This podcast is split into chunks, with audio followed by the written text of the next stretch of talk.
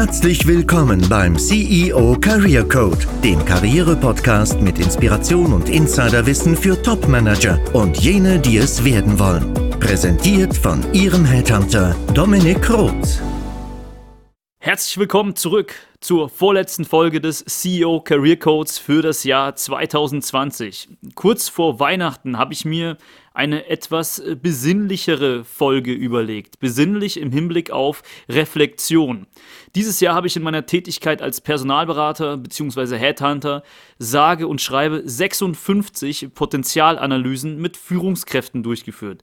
Das bedeutet, jede Woche mindestens ein Executive Assessment, was auch als Synonym zu Potenzialanalysen verwendet wird.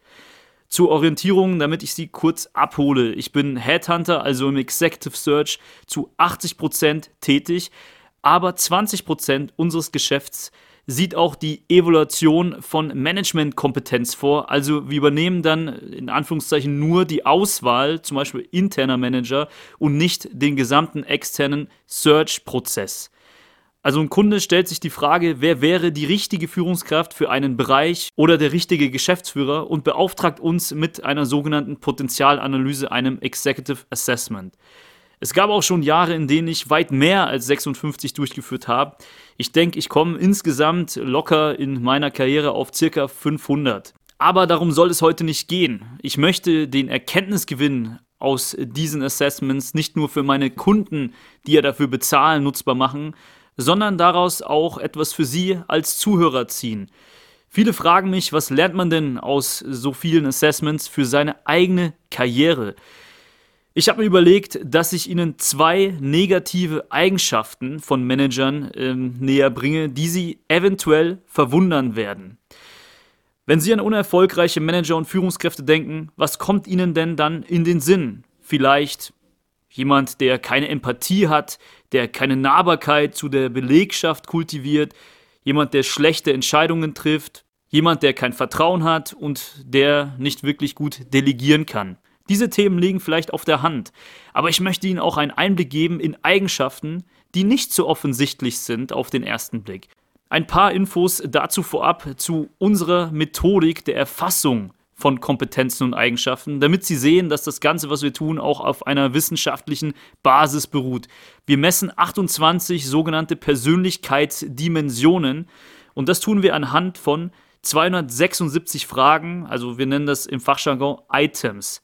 Und auch führen wir einen kognitiven Leistungstest durch, der ähnlich wie ein IQ-Test datenanalytische Kompetenzen bemisst, strategisch-konzeptionelle Fertigkeiten etc. Aus der Summe dieser Testergebnisse generieren wir sogenannte Hypothesen. Also wir nehmen das nicht für bare Münze, was jemand über sich preisgibt, sondern sehen diese Antworten erstmal nur als Hypothesen an, die es dann in einem anschließenden sogenannten tiefen Interview zu qualifizieren gilt. Also man hat dann einen Eindruck von jemandem auf Basis dieser Datenlage und verifiziert oder falsifiziert diesen Eindruck dann in einem tiefen Interview. Und das ist auch die Qualität unseres Verfahrens, dass wir nicht nur diese Testergebnisse übermitteln und als wahre Aussage annehmen, sondern dass wir eben noch ein tiefen Interview führen, um das Ganze zu verifizieren und zu kontextualisieren. Kurz gesagt, und ich hoffe, das war nicht zu kompliziert, wir nutzen einen Persönlichkeitstest, einen kognitiven Test und ein tiefen Interview, um Verhalten und Persönlichkeit zu analysieren. Ich möchte Ihnen das kurz an einem plastischen Beispiel darstellen. Ich sehe zum Beispiel aufgrund des Antwortverhaltens eines Kandidaten im Test, dass er eine sehr hohe Zielorientierung haben könnte. Wenn ich dann auch noch im kognitiven Test erkenne, dass der logisch-analytische Bereich durch Zahlenreihen sehr hoch ausgeprägt ist, dann unterfüttert das erstmal die Hypothese, derjenige ist sehr zielorientiert und braucht auch klare Ziele.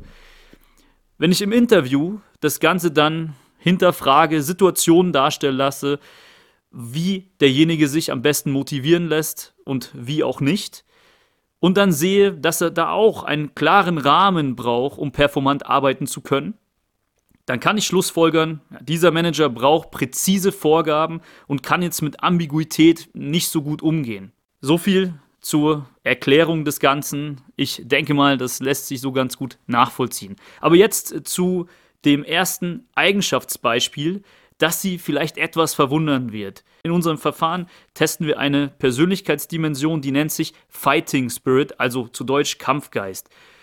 Das ist die Fähigkeit, mit Widerständen umzugehen und, ich sage jetzt mal auch nach Rückschlägen, sich nochmal stärker anstrengen zu können. Es klingt erstmal sehr positiv, oder? Vor allem im Vertrieb ist das eine unabdingbare Eigenschaft. Denn da muss man natürlich mit sehr vielen Rückschlägen, mit sehr vielen Zurückweisungen umgehen lernen. Inwiefern können Sie sich vorstellen, dass ein starker Kampfgeist aber hinderlich ist im Management? In Top-Manager-Positionen ist es nämlich nicht unbedingt förderlich, einen starken Kampfgeist zu haben. Denn wenn jemand sich von Hindernissen und Gegenwind zu sehr triggern lässt, kann das in eine Art Verbissenheit ausufern. Also im Vertrieb ist das, wie gesagt, weniger schlimm, aber in Führungspositionen verliert man dadurch den Blick für das Große und Ganze und für das Wesentliche. Also man vernachlässigt sozusagen die Vogelperspektive. Man entwickelt Scheuklappen, kann man es auch nennen, und wird gewissermaßen blind.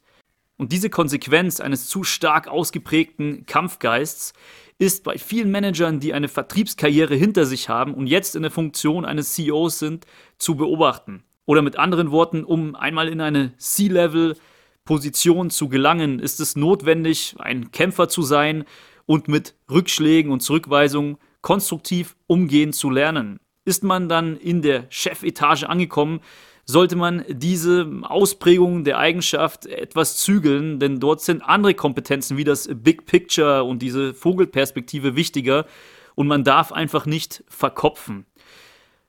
Man sollte denken, Kampfgeist ist positiv, aber je mehr Verantwortung man trägt, desto hinderlicher wird diese Eigenschaft und kann sie wirklich hemmen und letztlich auch dazu führen, dass, wenn ich das äh, zu sehr ausgeprägt sehe, dass ich diesen Manager nicht für eine C-Level-Position empfehlen kann. Übrigens ist das nicht zu verwechseln mit Ausdauer.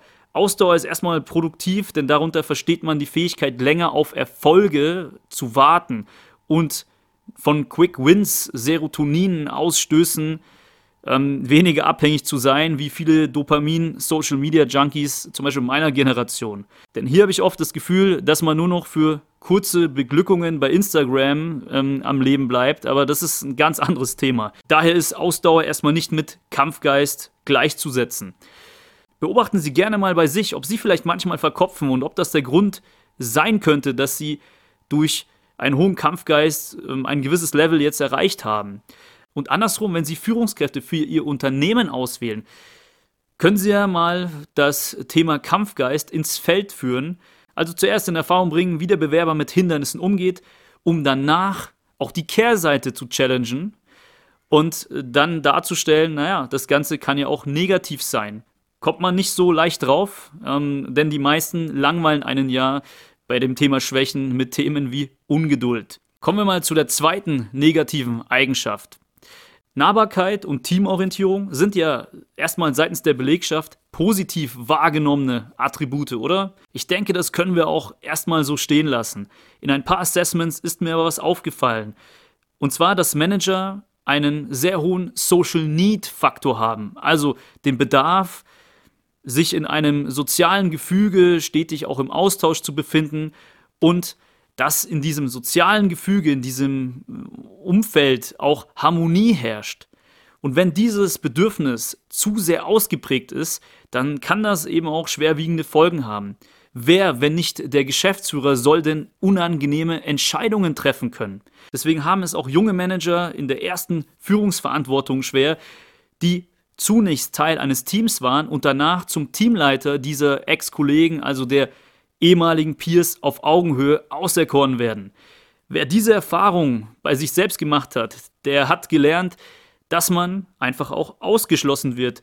Und vor allem dann, wenn es negative Unternehmensentscheidungen gibt, die man vor seinem Team vertreten muss. Und dass man dann eben auch äh, die Erfahrung macht, dass man manchmal alleine beim Mittagessen sitzt. Und daher bin ich immer kritisch, wenn ich im tiefen Interview merke, dass jemand sich um das Wohl anderer zu sehr bemüht. Und ich spreche hier wohlgemerkt nicht von mangelnder Empathie, also dass ein Manager nicht empathisch sein sollte. Im Gegenteil, aber Empathie ist ja erstmal eine rationale Eigenschaft, also auf einer rationalen Ebene Gefühle und Einstellungen anderer nachempfinden zu können. Aber nur weil ich diese nachempfinden kann, heißt es ja nicht, dass ich ihnen dann auch gleich entsprechen muss. Also Geschäftsführer zu sein bedeutet, kurz gesagt, der Bad Cop sein zu können. Diese Eigenschaft lässt sich auch als Resilienz bezeichnen und zwar ausdauernd über längere Zeit mit negativen Emotionen umgehen zu können. Zumindest ist das meine Definition von Resilienz im sozialen Kontext, wenn Sie es erlauben. Also hier gilt auch, das, was Sie vielleicht in jungen Jahren beliebt macht, also das Thema teamorientiert zu sein, sollte auf Top-Level nicht zu stark ausgeprägt sein, also sollte nicht ihre Motivation sein und nicht dominant sein, denn Harmoniebedürfnis schmälert hierbei ihre Konfliktfähigkeit, Durchsetzungsstärke und lässt sie dann auf Dauer in so einer Position auch nicht glücklich werden. Ein starkes Harmoniebedürfnis war für mich auch einer der wesentlichsten Gründe, einen Topmanager auf Basis des geführten ACs nicht zu empfehlen in diesem Jahr.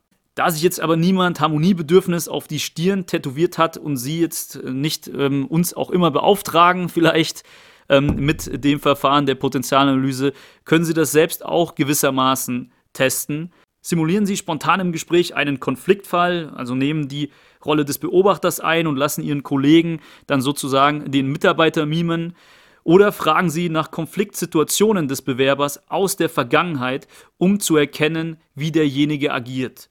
Ich denke, das waren jetzt zwei Aspekte, ein starker Kampfgeist und eine hohe Teamorientierung bzw. ein ausgeprägtes Harmoniebedürfnis, die man nicht vordergründig im Blick hat, wenn man die Kompetenz von Managern einschätzt. Ich hoffe, das war ein Mehrwert für Sie, denn typische Themen wie die Fähigkeit, richtige und schnelle Entscheidungen zu treffen, betrachten wir intensiv im nächsten Jahr in einigen Episoden. Hier wird es darum gehen, wie sie Entscheidungen valide und schnell treffen können, wie sie nicht äh, sogenannten Bias unterliegen und wie sie auch Entscheidungsfähigkeit bei anderen einschätzen. Und da gibt es ein paar Insights, die Sie überraschen werden. Abonnieren Sie daher den Podcast, um diese wertvollen Insider-Tipps nicht zu verpassen. Ich freue mich darauf. Ihr Dominik Roth.